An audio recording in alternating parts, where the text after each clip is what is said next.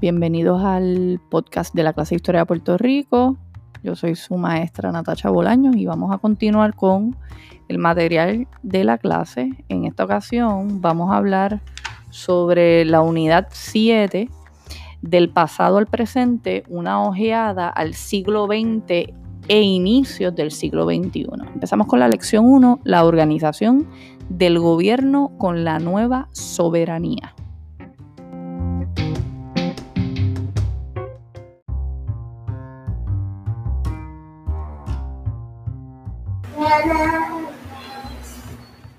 Ok, jóvenes, comenzamos entonces con esta primera lección de la unidad 7.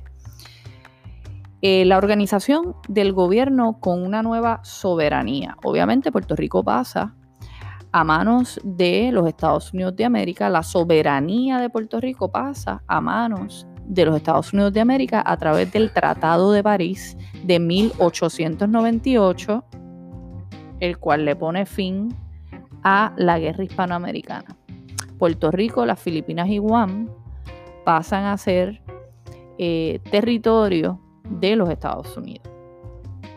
¿Ok? Eh, ¿Cómo se van a sentir los puertorriqueños a raíz de este cambio de soberanía? Realmente la mayoría de los puertorriqueños estaban a favor de este cambio. ¿Por qué? Porque los puertorriqueños esperaban que Estados Unidos extendiera todas las libertades, ¿verdad? Y todos, eh, todas las ventajas que traía la gran República Democrática de los Estados Unidos. Así que no hubo resistencia, ya se lo habíamos hablado, eh, con el cambio de soberanía.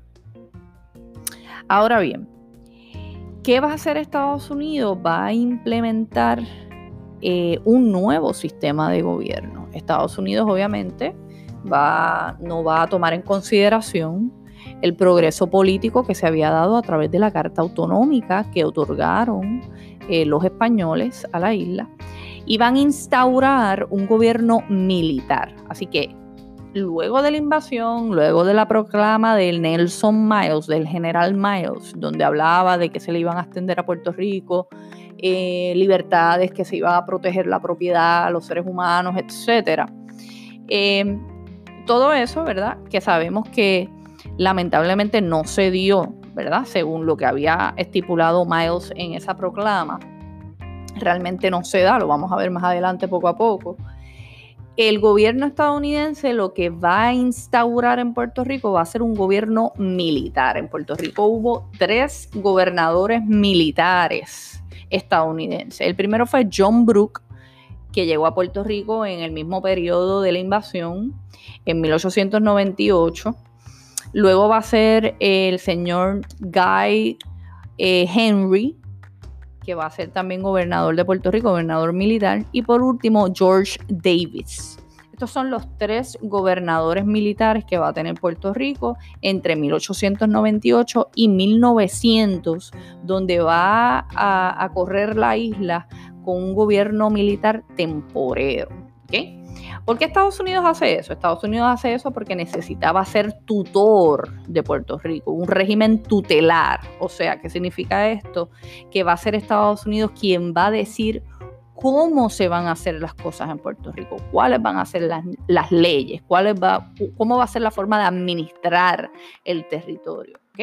Así que estas leyes van a afirmar la superioridad política, económica y cultural de la nueva metrópolis que ahora es Estados Unidos.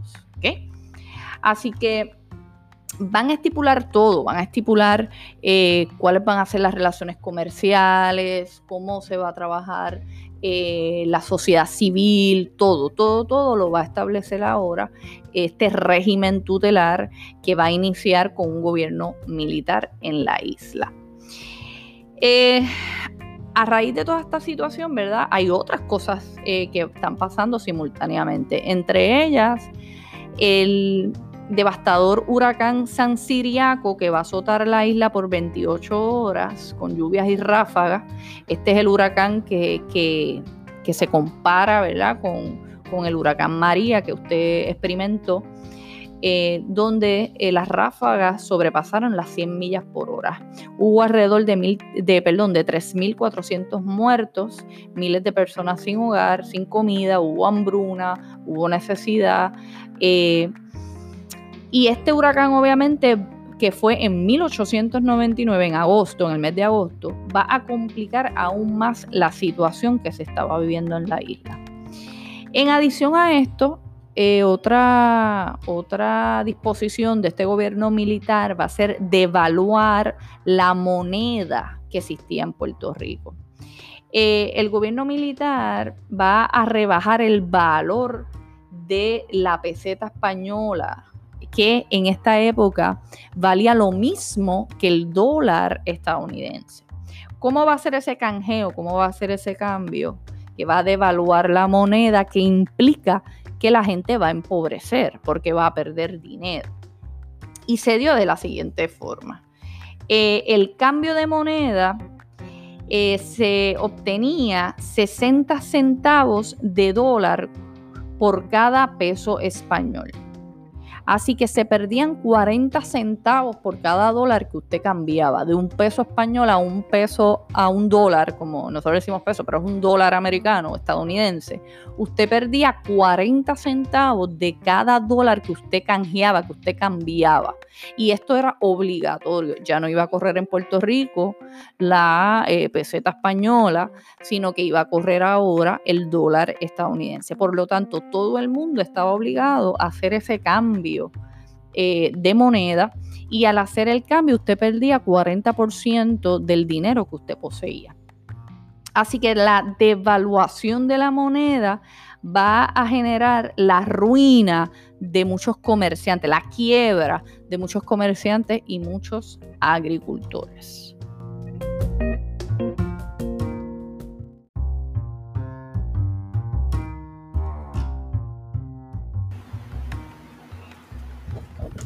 Ok, cambios políticos. Vamos a hablar entonces de los aspectos políticos eh, que se van a dar con la nueva soberanía estadounidense. Obviamente vamos a hablar del proceso de americanización por parte del gobierno estadounidense.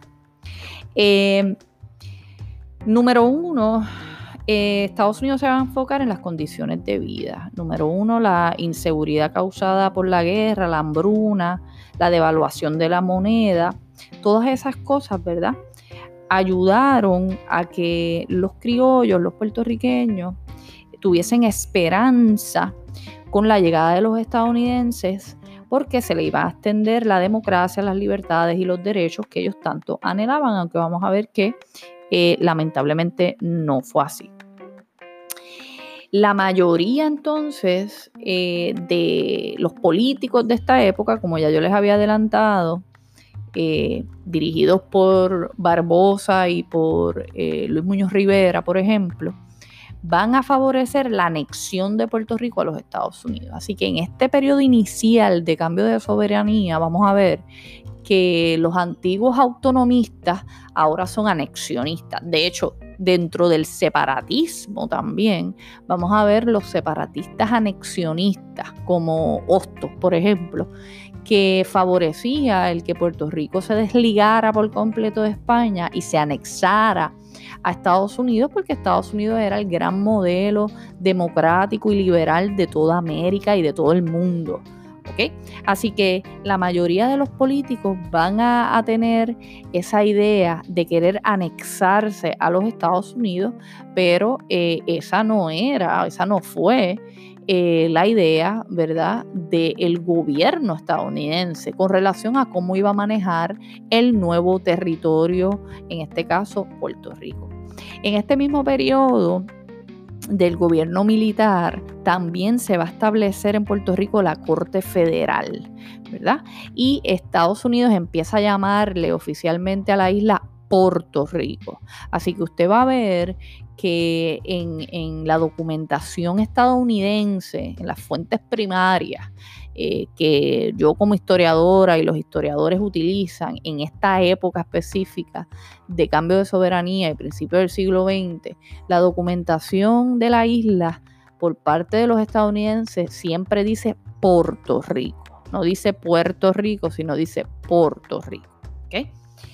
Em, luego del periodo entonces militar tenemos que hablar de la ley Foraker. La ley Foraker se va a establecer el 12 de abril del 1900 eh, por el Congreso de los Estados Unidos de América, la cual va a regular las relaciones entre la isla y Estados Unidos. La ley Foraker va a establecer el cambio de un gobierno militar a un gobierno civil en la isla parecido al gobierno obviamente republicano con tres ramas, la ejecutiva, la legislativa y la judicial. Em, esta ley se nombró por el senador Joseph Foraker, ¿ok? Quien fue quien propuso e impulsó este proyecto de ley en el Congreso de los Estados Unidos. Ahora, eh, la organización del gobierno bajo la ley Foraker, voy a hacer referencia a la página 347 del texto, tiene ahí un organizador gráfico. Si usted observa y lee ese organizador gráfico, va a entender la forma eh, en que se va a establecer el gobierno de Puerto Rico bajo esta primera carta orgánica o ley que se llama la ley Foraker. Em, se formaba la rama ejecutiva, ¿verdad? La rama ejecutiva es donde está el gobernador. El gobernador era nombrado directamente por el presidente de los Estados Unidos de América, no era electo. ¿ok? Eh, esa es la rama ejecutiva y por debajo del gobernador obviamente estaban los jefes de departamento, que es lo que hoy día se llaman los jefes de agencia. Ahí está el fiscal general, el jefe de instrucción, los secretarios, los tesoreros, el de interior y el contador. Ahí está todo en el organizador gráfico. Ahora bien, estos eran nombrados por el gobernador y el gobernador a su vez era nombrado por el presidente de los Estados Unidos directamente. Ahora, la rama legislativa eh, constaba de dos cuerpos. Una era el Consejo Ejecutivo, compuesto por 11 miembros nombrados directamente por el gobernador de Estados Unidos por el gobierno, perdón, de Estados Unidos, de los cuales cinco podían ser puertorriqueños. Así que ahí tienes en ese consejo ejecutivo, perdón, seis estadounidenses, jefes de departamento y cinco puertorriqueños. Por otro lado, la otra cámara es la Cámara de Delegados y esta está compuesta por 35 representantes electos. ¿ok? Por los habitantes de Puerto Rico. Obviamente estamos hablando de los eh, hombres, no mujeres. En esta época las mujeres no tenían el derecho al voto. Para aprobar una ley se requería el consentimiento, obviamente, en mayoría del Consejo Ejecutivo, que eran, era compuesto por estadounidenses, y la Cámara de Delegados. Pero ya usted sabe que ahí hay una desventaja porque es 6 a 5. Son 6 estadounidenses versus 5 puertorriqueños. Por lo tanto, ¿quién tenía mayor voto? Los estadounidenses en el Consejo Ejecutivo. Y ya ahí usted ve un tranque. ¿Por qué?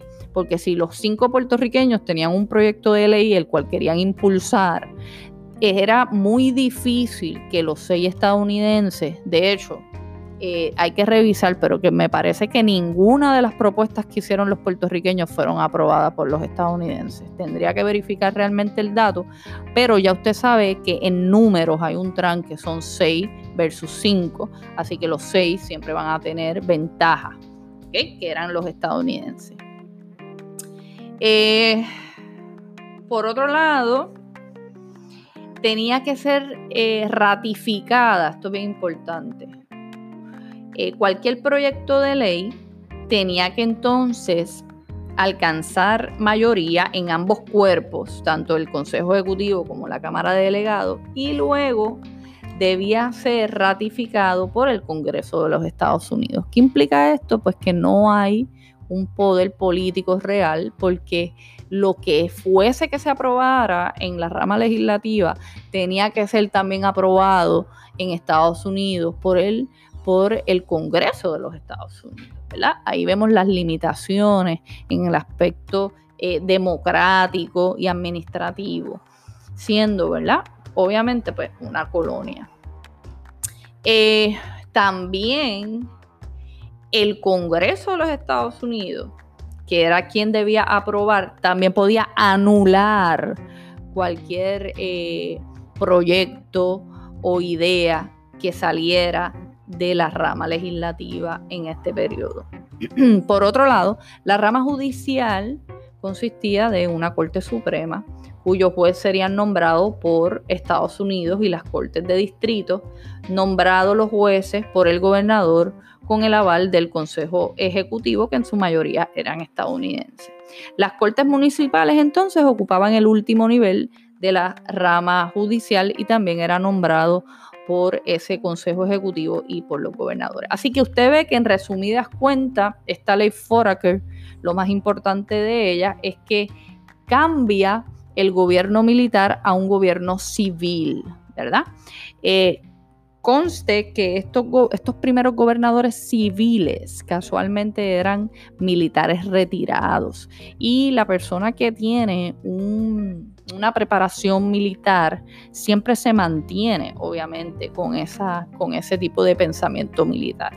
Otra cosa que da la ley Foraker, que obviamente es una, una desilusión para los puertorriqueños, página 348.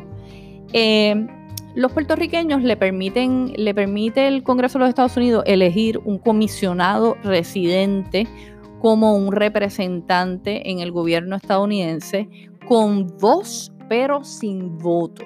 Todavía hoy, 2020, nosotros seguimos teniendo un comisionado residente que va a Washington. Y ese comisionado, que en este momento que estamos nosotros aquí, 2020, es una señora, Jennifer González, ella tiene voz, pero no tiene voto en el Congreso de los Estados Unidos. ¿Qué implica eso? Eso implica que el comisionado o la, comisionada residente en Washington es un puertorriqueño o una puertorriqueña que va a ir a abogar porque se le extiendan los proyectos eh, que el Congreso de los Estados Unidos esté trabajando en el momento para Puerto Rico, que se extiendan para Puerto Rico. Ella eh, o él, el comisionado o la comisionada, lo que hace es tratar de convencer al Congreso de incluirnos. Pero en el momento que el Congreso vote, ¿verdad? Porque la rama legislativa de Estados Unidos es el Congreso de los Estados Unidos y tienen que hacer unas votaciones, ¿verdad? Eh, ese comisionado o esa comisionada no vota. ¿Okay? Puede hablar cuando hay vistas, cuando se le, ¿verdad? Se, se, habla, se abra la asamblea para, hablar, pero no tiene voto. Así que eso es una limitación bien, bien grande. Federico de Yeto fue el primer eh, comisionado residente en Washington, el primer puertorriqueño que va a Washington a eh, ejecutar como el comisionado residente. Solo los varones de 21 años o más que supiesen leer y escribir y que eh, presentaran eh, certificación de pagos de impuestos anuales. Eran los que podían votar por los miembros de la Cámara de Delegados, que era donde se agrupaban los puertorriqueños, que eran los políticos a cargo, donde único teníamos puestos los puertorriqueños eran en esa Cámara de Delegados, ¿ok? Y seguían siendo minoría. Eh, por el comisionado residente y por los alcaldes también, obviamente. ¿Ok? La ley Foraker con relación a ciudadanía es bien confusa. La ley Foraker da una ciudadanía puertorriqueña que realmente eh, no tiene un valor político porque al ser un territorio colonial, una ciudadanía de un territorio colonial no tiene ningún fundamento, ningún valor político, ¿verdad?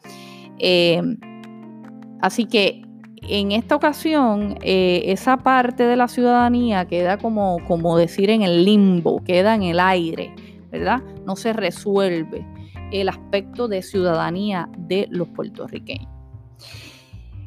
Eh, el primer gobernador civil va a ser Charles Allen, un estadounidense que llega a la isla en 1900 Em, va a retener este, este gobernador la mayoría de los funcionarios bajo el gobierno militar. Ese es el problema. Que aunque el gobierno se cambie a un gobierno civil, gran parte de estos oficiales, de los jefes de los departamentos, etcétera, eran militares. Y la gente que piensa de forma militar siempre lo hace, aunque estén trabajando en el aspecto civil. Así que en resumidas cuentas, la ley Foraker eh, instituyó el poder de Estados Unidos en Puerto Rico, convirtiendo a Puerto Rico en un territorio no incorporado a los Estados Unidos de América. ¿Qué significa esto? Que Puerto Rico no tenía ninguna garantías eh, y el gobierno estaba manejado por los estadounidenses.